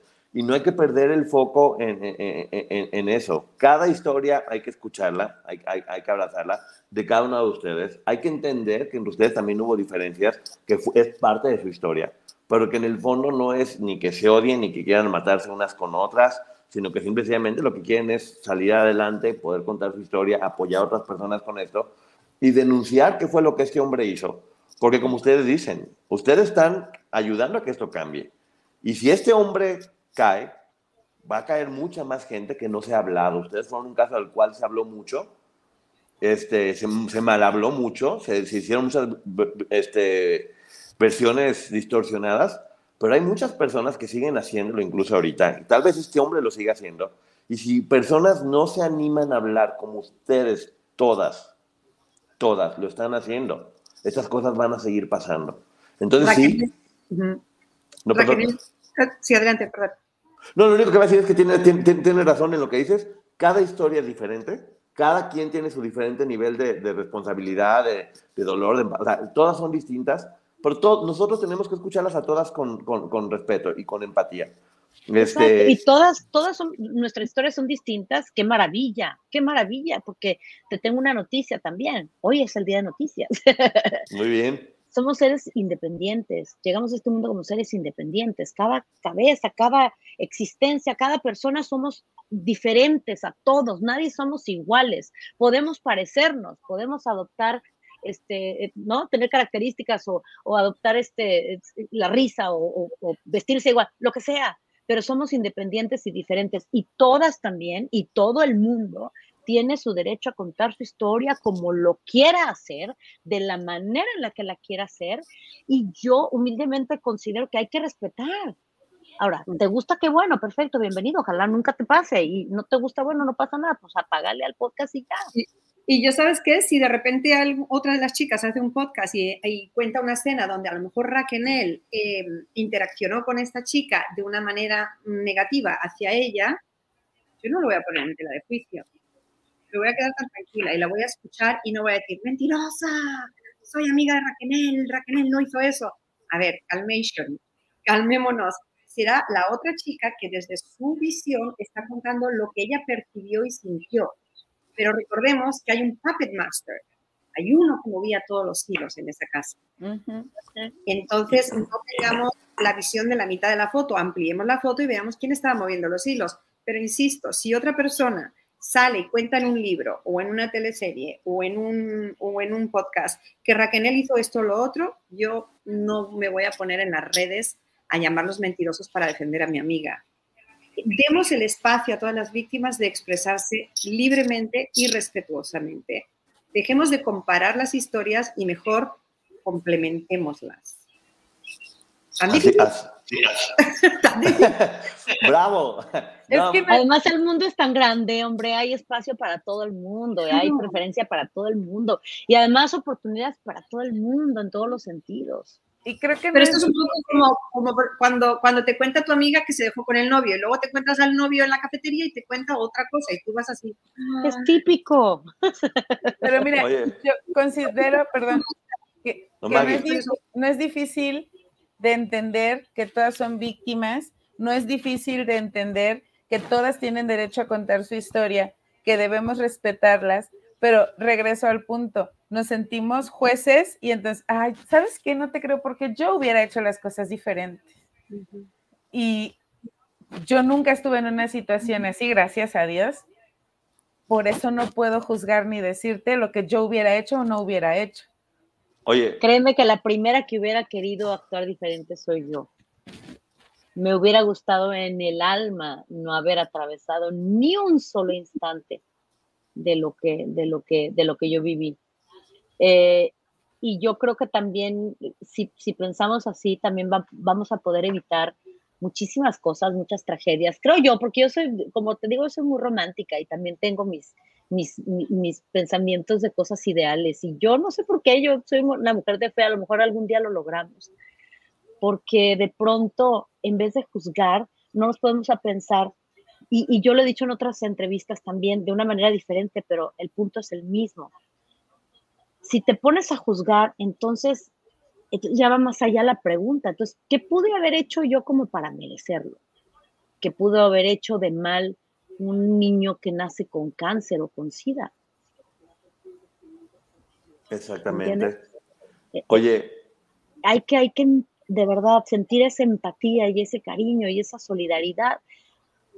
Nadie está en nuestros propios zapatos para podernos entender. No le podemos exigir, además no se puede exigir a nadie eh, el entendernos. No se puede. Nada más sería padre, ¿no? En el mundo ideal, un poquito de empatía, en general, no a mí, yo ya lo pasé, a quien sea, a quien, porque de pronto, por estar juzgando, podemos caer no ayudar a alguien que está justo contándonos para ayudarlo, ¿entiendes? Y caemos en el juicio y entonces no lo ayudamos. Ay, se oye raro esto porque... Sí, se está robotizando. Oigan... robot.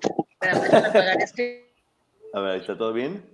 Algo importante que también quiero decir es, vamos a dejar de satanizar el hecho de que cualquiera de ellas esté monetizando con contar su historia. Todas, todas tienen el derecho a monetizar, porque créanme que no hay cantidad que puedan ganar que pueda pagar lo que todas ellas pasaron y sufrieron. No hay que ver esto como algo malo, hay que ver como una forma de que, de que cualquiera de ellas, cualquiera de ellas que lo haga, pueda lograr este, tener un poco, un poco de, pues eso, de, de, compensación por todos los daños que causaron. Nomás quiero que se imaginen todo lo que, todo lo que tuvieron que, inclusive económicamente, gastar o invertir para poder salir adelante. ¿Y quién les va a reponer eso? ¿Qué mejor que hacerlo a través del trabajo y proyectos que son positivos y que pueden ayudar a otras personas? Eso no es malo. Y, Es malo, Poncho, yo creo, es que eh, gente que apoya a unas y a otras, como si esto fuera el Cruz Azul y el, o el Barça y el Madrid, que es un, algo absurdo, ¿no?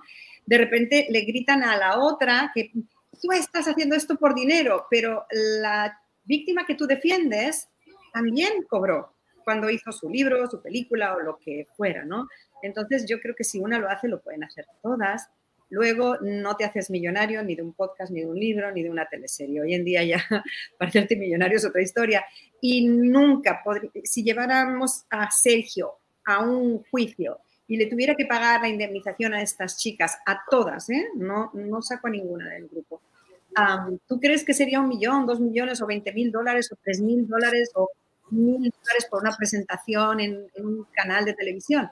No, a esas chicas él les tenía que pagar millones y millones y millones de dólares, que nunca los van a ganar, nunca van a ganar eh, en relación a lo que sufrieron, eso es imposible. Entonces, que las critiquen porque hagan un libro o un podcast o una película, me parece bobísimo, muy bobo oye, bueno, ya, ya nos pasamos un poquito de tiempo, pero nada más como para, para empezar a cerrar todo esto que está buenísimo. Que la gente también entienda que ya no fueron nombres que se le pusieron en un principio, que si el clan, que si esto y demás. Es una organización coercitiva donde un líder capta a diferentes menores de edad, porque capta, no es que ellas, es que ellas querían por amor, no, es captar, las están básicamente secuestrando por, de mil maneras diferentes. Y una vez que captan a estas menores de edad, a través de manipulación, de maltrato, de castigos y demás, las obligan a hacer cosas con las que no estaban de acuerdo.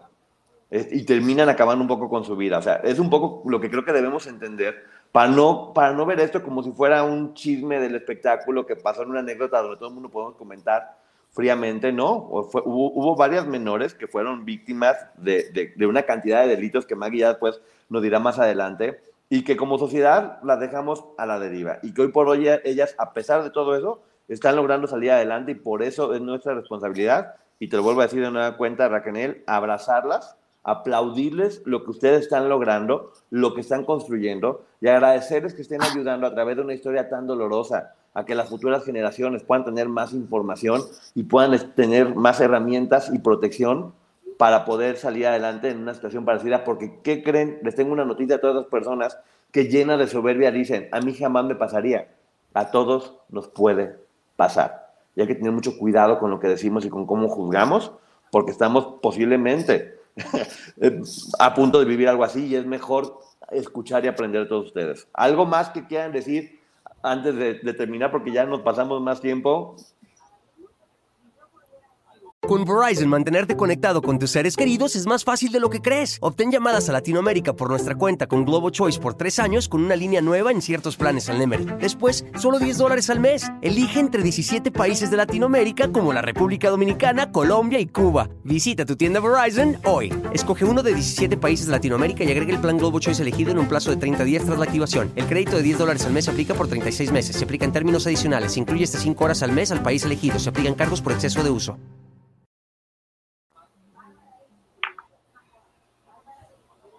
No te escuchas. No te escuchas. Gracias, muchísimas gracias por el tiempo, por el espacio, por, por la empatía, por el cariño, por el mensaje que dan, por el programa que está increíble. Soy fan de ustedes. Gracias, de verdad. Y pues ya viene la segunda temporada.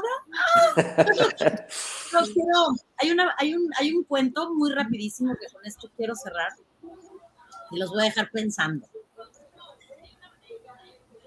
El hijo le pregunta a su papá y le dice, papá, ¿y si matamos a todos los malos, quedamos los buenos? Y el papá le dice, no, hijo, quedamos los asesinos. Ahí se los dejo la tarea. Gracias. Ya no duermo. Maggie, ¿algo para despedirte? Solamente agradecer, por supuesto, eh, y, y decirle a la gente, nosotros no vivimos esa historia y solo tenemos que escuchar, guardar silencio y aprender para no repetir la experiencia. Porque como decía Poncho, no estamos libres de que esto nos suceda. Tal vez a mí no, pero a una hija, a una sobrina, tal vez a una nieta el día de mañana. No sabemos, no juzguemos, solo escuchemos, aprendamos y guardemos silencio. María, ¿algo para despedirnos? ¿Cuál, ¿Qué episodio fue su favorito, del 1 al 10? Híjole, todos, pero yo me yo yo en especial no fue mi favorito porque no la pasé muy mal, pero una de las cosas que más me impresionó fue cuando Raquel empieza a hablar y dice, estaba seca, muerta, no tenía vida, estaba inerte, era negra, azabache. Lo comenta de tal forma que al menos a mí me pasó que, que me pude meter en, en, la oscuridad en la que estaba, sentí tal tristeza que en verdad me apachuró el corazón y supe cómo a partir de esa oscuridad en la que estaba viviendo, cuando tú no tienes vida, no tienes ganas y no tienes alma, cualquier cosa que pase, que hagas o que te hagan ya después no tiene sentido. Y creo que era en ese punto donde yo pude encontrar el entendimiento de por qué pasó todo lo que pasó en, tu vida. Y, te digo, lo único que yo sentía en ese momento, y te vuelvo a decir, es ganas de darte un abrazo y decirte qué fuerte eres, bravo. Ya nos lo vamos a dar pronto, mi vida. yo sé algo. Yo también un, capítulo en específico, no, pero ese, ese momento del relato en el que mencionas que la corista se iba al fondo, a la oscuridad, y más adelante eh, mencionas que en esa oscuridad recibías a las nuevas coristas, me parecía en el momento de escucharlo, doloroso. Hoy, cruel. Y sobre todo cruel el que hayamos juzgado a esas, a todas esas niñas, y digo niñas y luego la gente se enoja conmigo, pero estoy hablando de ese momento, a todas esas niñas, incluso la que por momentos tenía una luz encima, vivían en la oscuridad. Bueno, es el momento de, despedirnos, solamente, solamente quiero decir Liliana, Edith, Tamara, Aline, Carla, Raquel, Gloria, todas, todas sobrevivieron, fueron muy fuertes. Un abrazo, esperemos como sociedad y espero que todos me apoyen a poder compensar el daño que también nosotros les hicimos. Muchísimas gracias y bueno, gracias a toda la gente que estuvo aquí. Nos despedimos y gracias María y Raquel por haber estado con nosotros. Gracias por todo. Bye, Bye, Poncho. Bye. Adiós, déjame acá ya.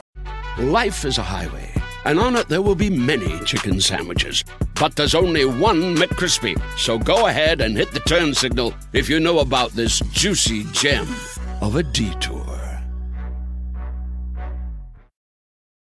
Con Verizon, mantenerte conectado con tus seres queridos es más fácil de lo que crees. Obtén llamadas a Latinoamérica por nuestra cuenta con Globo Choice por tres años con una línea nueva en ciertos planes al Nemery. Después, solo 10 dólares al mes. Elige entre 17 países de Latinoamérica como la República Dominicana, Colombia y Cuba. Visita tu tienda Verizon hoy. Escoge uno de 17 países de Latinoamérica y agrega el plan Globo Choice elegido en un plazo de 30 días tras la activación. El crédito de 10 dólares al mes se aplica por 36 meses. Se aplica en términos adicionales. Se incluye hasta 5 horas al mes al país elegido. Se aplican cargos por exceso de uso.